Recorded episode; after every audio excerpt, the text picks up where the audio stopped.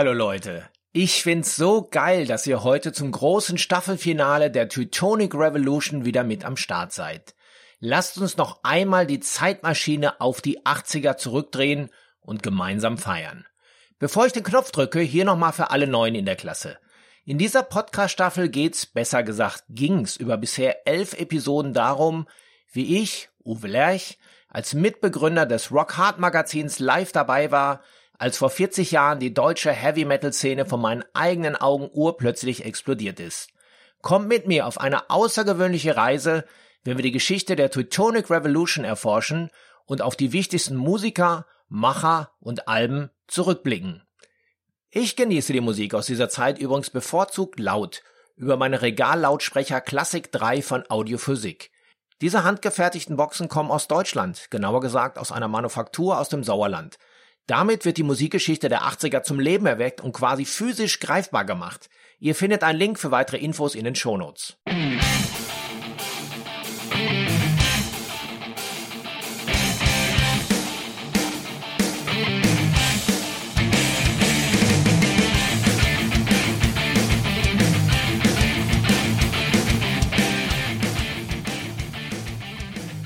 Ich habe es euch ja in der letzten Woche angekündigt. In den bisherigen Folgen haben wir die wichtigsten deutschen Metal-Bands der 80er zu Wort kommen lassen.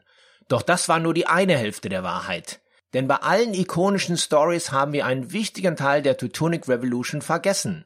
Was ging in den 80ern eigentlich hinter der Mauer ab?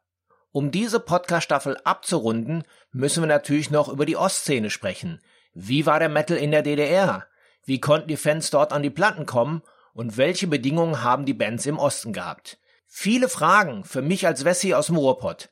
Also nahm ich den Telefonjoker und rief einen Experten an, meinen Kumpel Jackie aus Berlin, der sich gleich selbst vorstellt. Viel Spaß!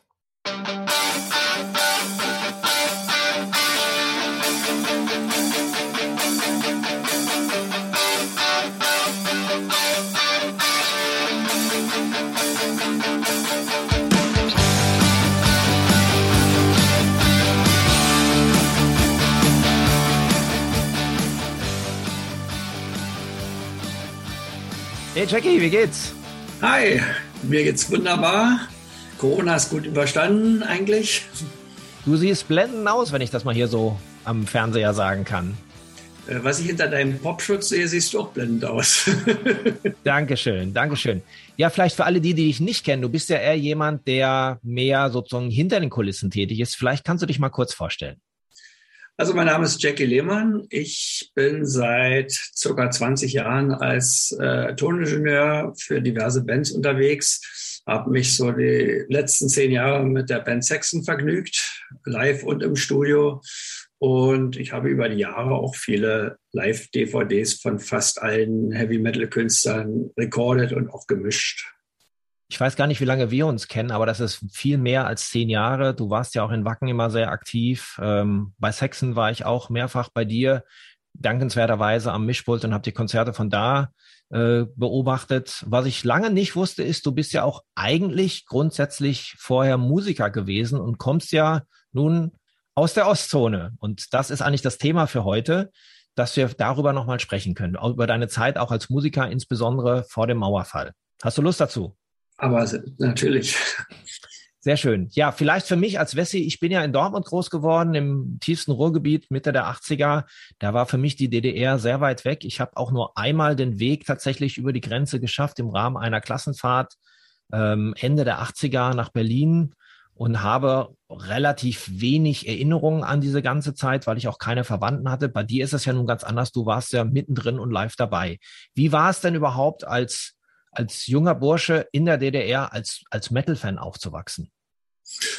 Äh, von der Sache war es eigentlich, also ich bin ja im Berliner Raum aufgewachsen, da war es relativ entspannt, weil es gab eine große Metal-Szene die man vielleicht sogar mit der Ruhrpott-Szene der 80er Jahre vergleichen konnte, weil wenn da eine Metalband gespielt hat, dann sahst du eine Kutten und, und äh, Lederjacken und äh, die berühmten Eisenbahnerhüte, die damals getragen wurden. Also es war eine coole Szene. Es war eigentlich immer voll, wenn Metalbands gespielt haben. Und äh, ja, äh, es war halt äh, Independent-Szene. Du hast halt von den Metal-Bands keine Platten bekommen und so weiter. Ähm, du musstest halt auf die Konzerte gehen, was aber auch gut war. Und äh, es gab halt viele Bands und viele, viele Konzerte. So in Berlin und aber auch so auf den Dörfern ringsherum und äh, manchmal auf den komischen Orten, wo du nie dachtest, dass dort ein Mittelkonzert stattfindet. Und Platten gab es gar nicht? Also haben die alle nicht bei Amiga dann regelmäßig Veröffentlichungen gehabt? Das kam später. Also es gab, gab so die Metal-Urväter der DDR, das war die Band Formel 1. Die machten halt in deutscher Sprache mit Berliner Slang. Und äh, die waren eigentlich damals, wo wir so Anfang 20 waren, waren die für uns schon Methusalems, mit Anführungsstrichen. Die waren so etwas über 30. Also in, heute, in heutigen Relationen gesehen, heute sind die Musiker 60, 70. Aber äh, mir ging es damals so, dass ich gesagt habe, oh Gott, wenn ich in dem Alter auf der Bühne äh, stehen muss, dann gebe ich mir die Kugel irgendwie. Ne? Und die, so war, war es halt damals, man war jung und die waren einfach schon älter. Und die hatten dann äh, Ende der 80er, ich glaube so 87, 88, durften die ein Live-Album veröffentlichen. Das war so eigentlich das erste Heavy-Metal-Album, was Amiga überhaupt angefasst hat. Ansonsten gab es halt ein paar, paar Versuche, äh, sowas zu machen. Aber man, also wir auch selber, ich hatte ja eine Band, die hieß Pharao und die hatte sich äh, 85 gegründet, ist aber hervorgegangen aus einer Band, die vorher schon unterwegs war, die hieß Regenbogen, wo ich auch Part der allerletzten Besetzung war. Und wir haben halt dann auch äh, relativ guten Erfolg gehabt und Amiga wurde auf uns aufmerksam. Und äh, wir sollten erst mal ein paar Songs machen für den DDR-Rundfunk. Haben die dann auch schon aufgenommen, mussten dann aber, die mussten natürlich in Deutsch sein. Wir hatten damals eigentlich schon Songs eigentlich in Englisch gemacht, haben dann die doch wieder äh, zurück in Deutsch geschrieben, weil die sollten halt in Deutsch aufgenommen werden. Und dann musste man zu einem Lektorat. Also da waren dann irgendwie äh, vier oder fünf Leute, aus der DDR-Kulturszene, also sprich irgendwie der Redaktionsleiter vom, vom Radio und, und so andere Leute und natürlich auch jemand von der Partei und so. Und da war ich dann einmal da und da wurde mir gesagt, ja, Herr Lehmann, alles schön, aber Ihre Texte, die sind so gewaltverherrlichend, die waren total harmlos äh, und sexistisch und, und so weiter. Naja, okay, dachte, naja, okay, für die schreibst du die Texte mal ein bisschen um. Dann war 14 Tage später mit überarbeiteten Texten da. Da sagten die mit gleichen Leute mir auf einmal, aber sie machen doch Heavy Metal, das muss doch ein bisschen aggressiver sein und so weiter. Und äh, du hast eigentlich nur gemerkt, die wollten eigentlich nicht. Die wollten halt immer irgendwie, äh, wollten dir das nicht ins Gesicht sagen, aber sie wollten nicht so richtig ran. Und englische Texte waren damals gar nicht erlaubt? Erlaubt waren sie schon, aber die wurden nicht veröffentlicht halt. Also du konntest im Konzert konntest natürlich Englisch spielen. Das war eh cooler, weil die ganzen Vorbildbands, die man so kannte, waren ja doch die englischen oder amerikanischen Bands und Deutsch ist ja in meinen Augen immer so ein bisschen sperrig. Ne? Es gibt heutzutage viele deutsche Bands, aber damals war Deutsch halt eine Schlagersprache, mehr oder weniger. Oder gerade in der DDR halt auch so die Sprache der etablierten äh, Rock- und Popbands. Wie habt ihr denn die internationale Szene wahrgenommen? Also habt ihr euch dann mehr dann an den Ami- und äh, englischen Bands orientiert oder war dann tatsächlich auch schon nochmal Musik aus, aus Westdeutschland für euch, was euch angespornt hat, zumindest dieses Niveau zu erreichen? Eigentlich äh, fing es, also bei mir fing es an in Ende der 70er Jahre. Irgendwann hat mir mein Kumpel äh, eine ACDC-Platte gegeben und die sollte ich mir mal anhören. Das war, glaube ich, so 75, 76, da war ich noch sehr junger Schüler.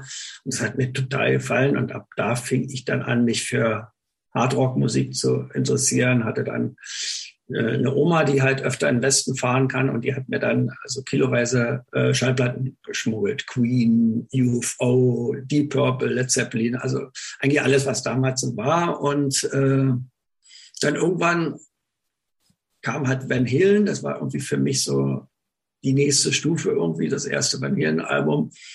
äh, mich hat auch immer schon Sound interessiert und das klang halt damals einfach total frisch und geil produziert und so weiter. Und das war für mich so der Aufhänger, selber anzufangen mit Musik. Also habe dann so mit einem Kumpel zusammen, mit dem ich später dann übrigens bei Pharao war, haben wir in, in, in einem kleinen Ort, 100 Kilometer von Berlin entfernt, in Cottbus angefangen, Musik zu machen. In so einem Hinterhof und äh, ja, haben dann eben Sachen nachgespielt. Also alles Mögliche, von Dio über, über Sexen und äh, alle möglichen Sachen. Und irgend, bei uns gab es in Cottbus gab es eine Band, die war eigentlich so eine härtere Blues-Rock-Band, die hieß Plattform. Und der, äh, da war ich öfter mal auf einem Konzert, ich kannte die auch ganz gut und äh, die spielten auf einmal einen Song von Saxon, Dynamite Leather. Das war irgendwie, glaube ich, 81, 82 rum, irgendwie so. Und den hatten wir auch gespielt in unserer Ding. Und dann der, und ich habe festgestellt, der Sänger war ein guter Blues-Sänger, aber Heavy Metal konnte er nicht so richtig. Ne? Und dann habe ich den, den, den Chef von der Band mal gefragt, ob ich Sexen nicht mal bei ihnen singen kann als Gast. Dachte, ja, komm nächste Woche zu uns zum, zum Konzert und dann kannst du den singen. Und ich war natürlich nicht ganz blöd, habe allen Kumpels Bescheid gesagt, ich hatte, und die waren alle da. Und wo wir den Sexen gespielt haben, war auf einmal komplett voll vor der Tanzfläche. Ne? Und äh, ich habe das, glaube ich, auch ganz gut gemacht. Auf jeden Fall hatte ich 14 Tage später rief mich, äh, beziehungsweise rief, ist völlig falsch, es gab kaum Telefone, äh, traf ich mich mit dem Bandchef von Plattform und äh, er fragte mich, ob ich der neue Sänger werden möchte von der Band. Dann hatte ich natürlich gleich meinen Gitarristen mitgenommen und dann spielten wir halt Heavy Metal bei Plattform. Also krempelten die ganze Band total um und machten ein richtig schönes Heavy Metal Cover-Programm mit denen. Das war so der, die ersten Steps so auf, auf der Musikszene für mich. Das war äh, 82, 83. Habt ihr denn zu der Zeit auch schon die Bands aus dem Westen wahrgenommen? Also ich meine, 81 war ja dann, sag mal, auch der, der Startpunkt, auch mit Accept, Breaker und äh, äh, letztendlich Resistance Wild 82. Habt ihr das auch schon wahrgenommen? Ja, auf jeden Fall. Kamen diese Informationen irgendwie rüber oder wie kam denn überhaupt, ja, überhaupt Platten also, in der DDR? Also eigentlich, äh, Scorpions kannte man sowieso schon seit Ende der 70er. Äh, hatte ich auch wieder einen Freund, der, der ist äh, auch äh, fern verwandt mit den Schenkers und der hatte auch mir von Scorpions Platten gegeben zum Hören und so weiter. Und so war, war Deutschland eigentlich schon auf dem Schirm. Ne? Und Accept habe ich natürlich auch wahrgenommen. Also wir hatten, ich habe ja dann auch in Berlin gewohnt und wir haben ja auch Westradio gehört und damals war ja doch eine Zeit, wo doch der ein oder andere Heavy Metal Titel noch im Radio gespielt wird. Und es gab in der DDR jeden Samstag auf dem nationalweit zu hörenden Radio äh, DT64 gab es eine Heavy Metal Stunde oder zwei Stunden Heavy Metal.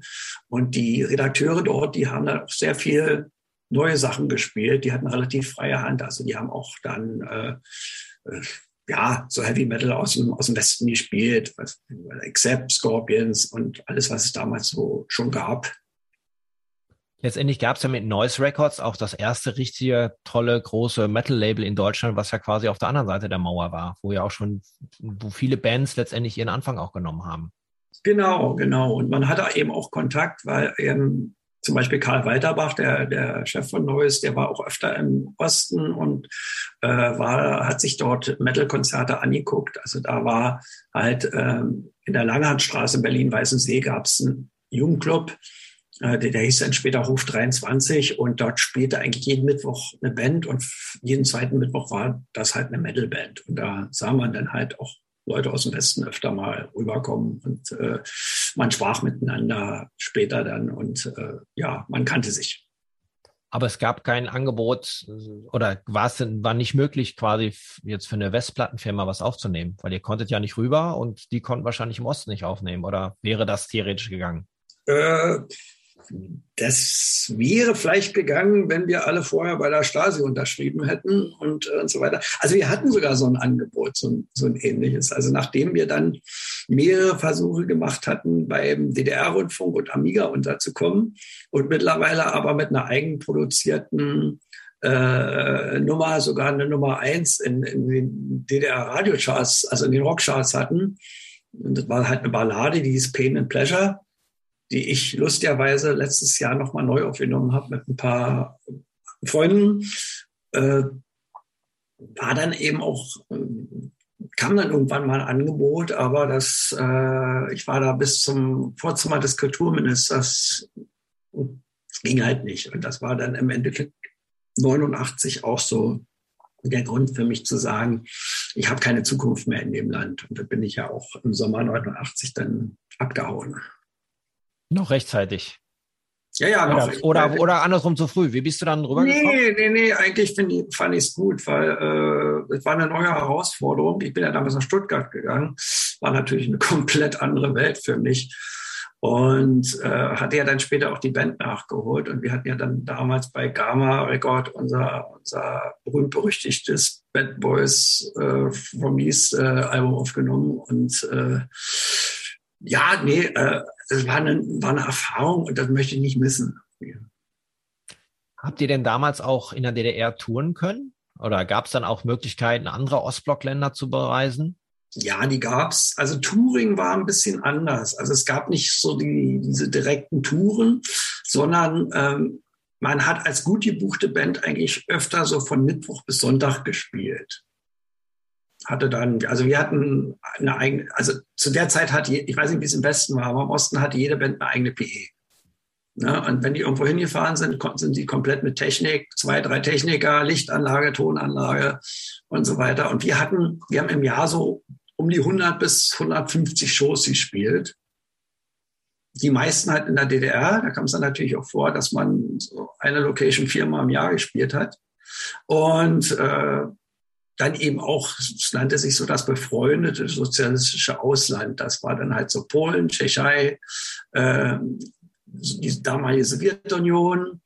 Und dann hört es aber auch schon auf. So Ungarn war dann schon ein bisschen schwieriger äh, und so Jugoslawien oder so ging gar nicht.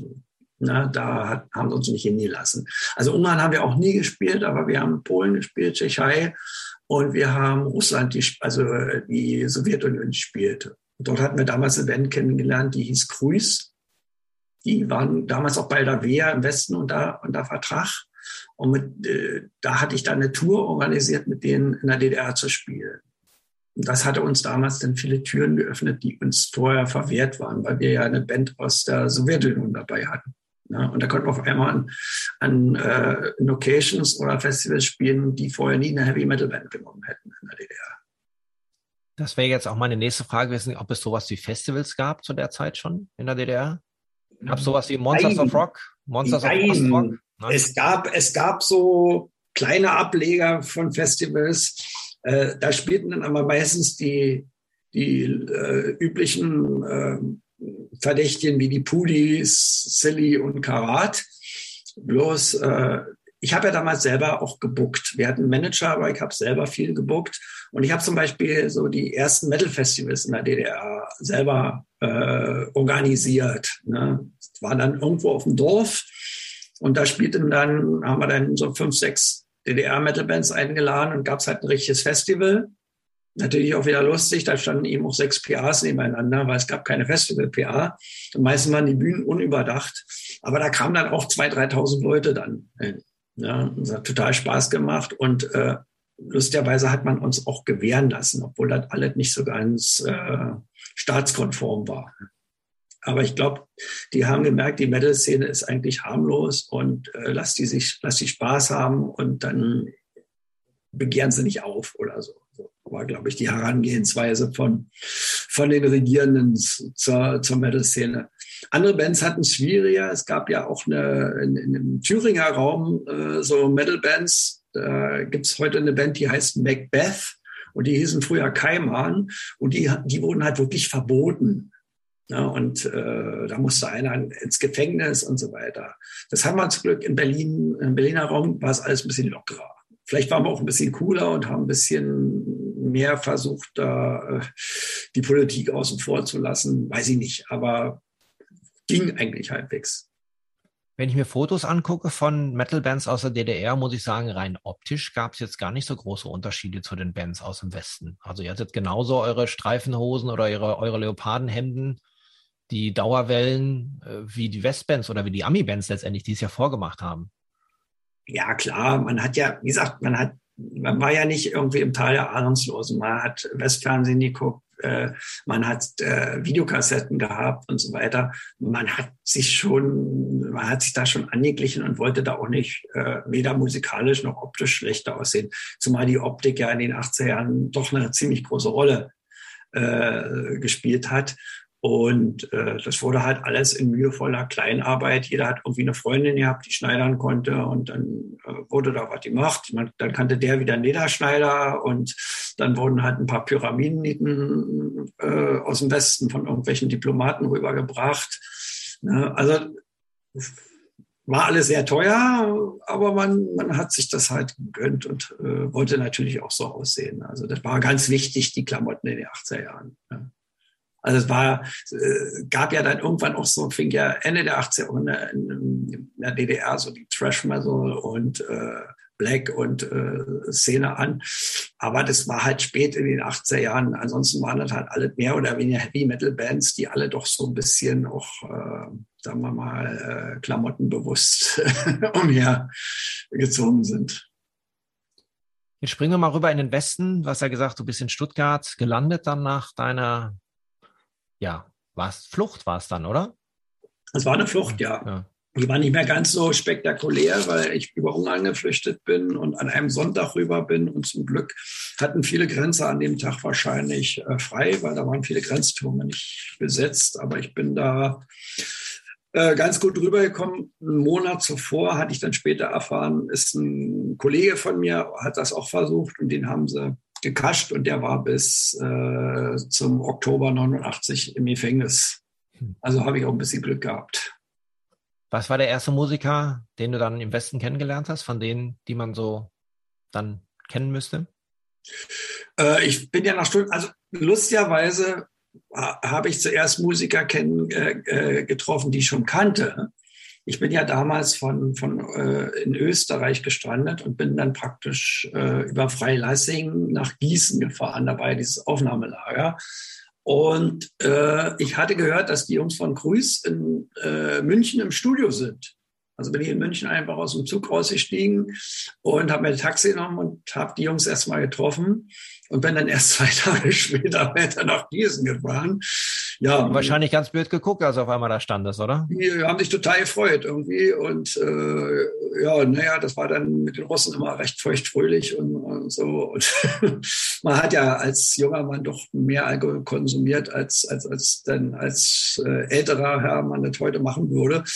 Naja, als ich dann Gießen überstanden hatte, bin ich dann halt nach Stuttgart gekommen und äh, habe da halt diese einschlägige Stuttgarter Szene damals so kennengelernt. Da gab es so Band wie Leather X und mit Michael Bormann und, und, und so Leute, Metzener und ja, das waren so die ersten Kontakte eigentlich so. Und ich hatte ich hatte übrigens dann auch kurzzeitig in einer schwäbischen Band gespielt, die, äh, die waren so ein bisschen, haben so ein bisschen härteren Metal gemacht, die hießen SDI. Ja, die können mich auch noch erinnern, ja klar. War ich aber nur ganz kurz mal. Okay. Wann war denn für dich der Sprung auf die andere Seite? Du hast vorhin gesagt, du bist seit 20 Jahren im Prinzip äh, aktiv im Bereich Ton, Audio, vor und hinter der Bühne. Wann war denn für dich klar, dass deine eigene Rockstar-Karriere dich vielleicht nicht langfristig zum Erfolg führt, sondern dass du vielleicht eher die anderen Vorzüge, die du hast, ausspielen solltest? Naja, das Problem war ja in der DDR, äh, wir waren offiziell ja keine Profiband, aber wir waren halt so gut gebucht, dass wir super davon leben konnten. Ne? Und äh, ich bin ja nach Stuttgart gekommen und war ja erstmal alleine da ein halbes Jahr und musste mich ja irgendwie kümmern, wie ich Geld verdiene und bin dann in meinen Lehrberuf zurückgegangen. Ich bin gelernter Fernmelektroniker und das hat mich total angekotzt. Also das war irgendwie nicht mehr so meine Welt. Also das war irgendwie so Dienst nach Vorschrift und war halt mein ganzes Leben gewohnt, irgendwie so eigene Wege zu gehen und selber auch aktiv zu sein. Und äh, haben wir vorgestellt, also wenn du die nächsten 40 Jahre das machen willst, das, äh, nee, dann wirst du Säufer oder keine Ahnung was.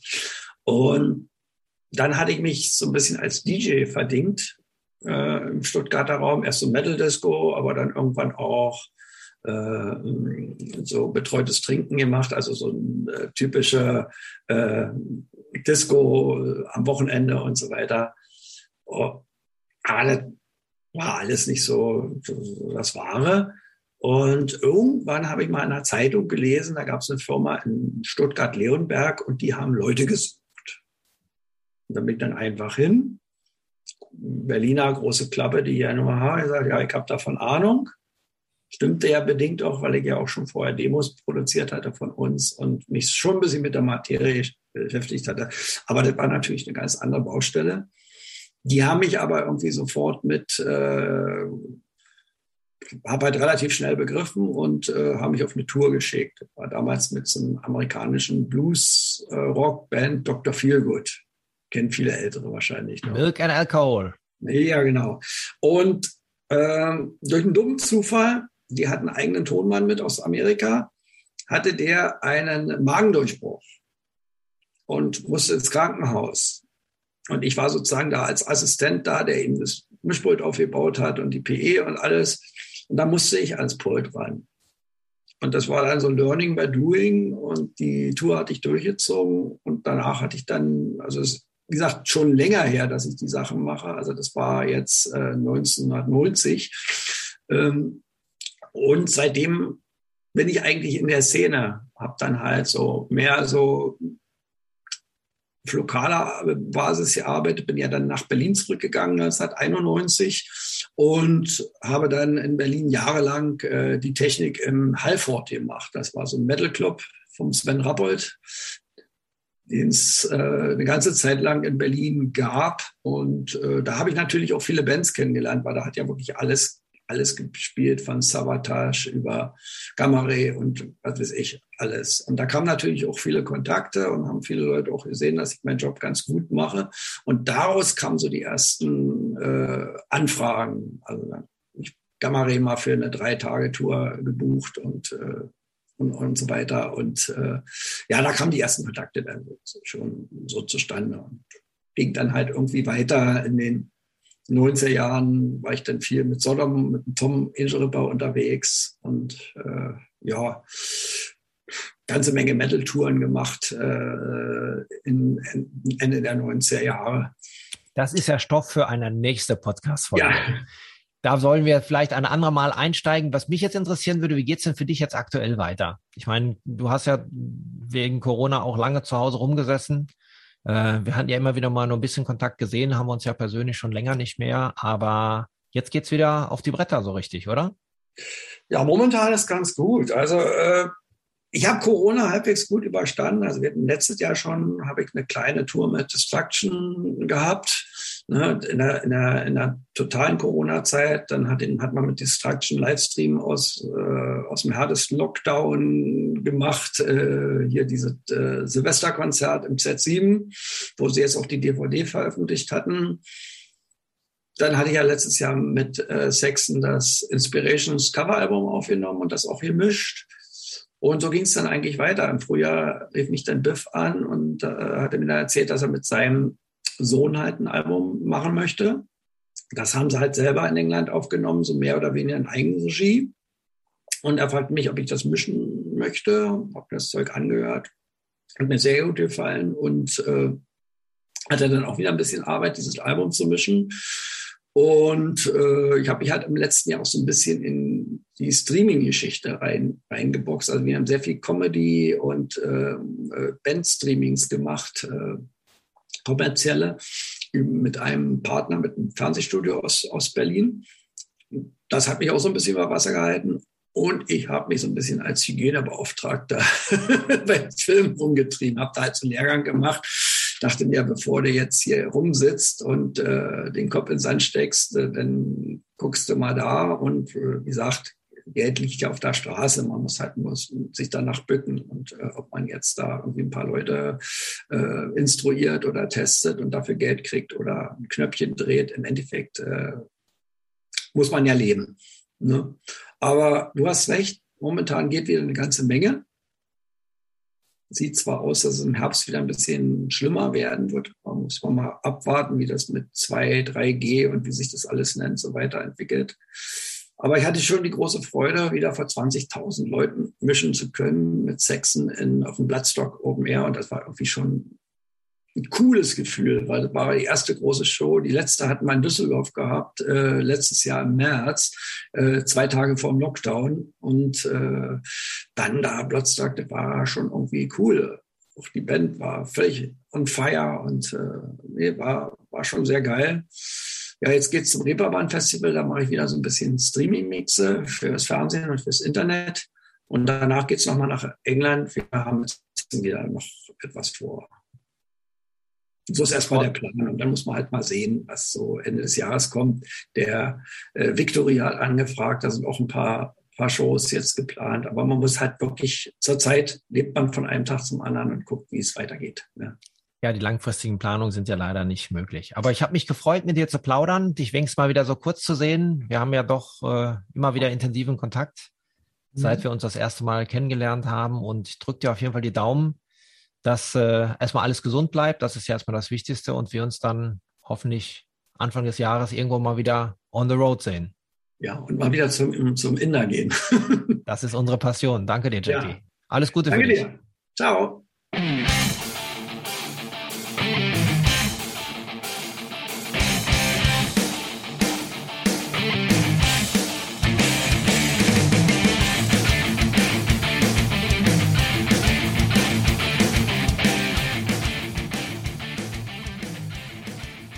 Damit sind wir leider durch. Aber sagt niemals nie. Ich hätte noch so viele Themen, die ich vielleicht nochmal als Bonusfolgen raushaue oder, wenn ihr wollt, nochmal eine zweite Staffel mache. Aber ab kommende Woche haben erstmal ein paar aktuellere Themen Vorrang. Denn die Veröffentlichung ziehen wieder an oder sind wir natürlich gemeinsam wieder dabei, oder? The Block of Rock gibt's jeden Freitag zum Feierabendbier. Kostenlos und laut. Ihr findet mich unter anderem auf Spotify, Apple Podcast, YouTube, Amazon Music, Deezer Audio Now und natürlich auch auf radiobob.de und in der MyBob App. Am besten gleich mal abonnieren, damit ihr nichts verpasst. Wer sich nicht entscheiden kann, der findet alle Links auf einen Blick auf theblockofrock.com, wo ihr auch den Zugang zu meiner Facebook-Gruppe bekommt. The Block of Rock Backstage Zone. Ich würde mich freuen, wenn wir uns hier kennenlernen. Alles klar? Dann hören wir uns ja bald wieder. Bis dahin, keep on rocking.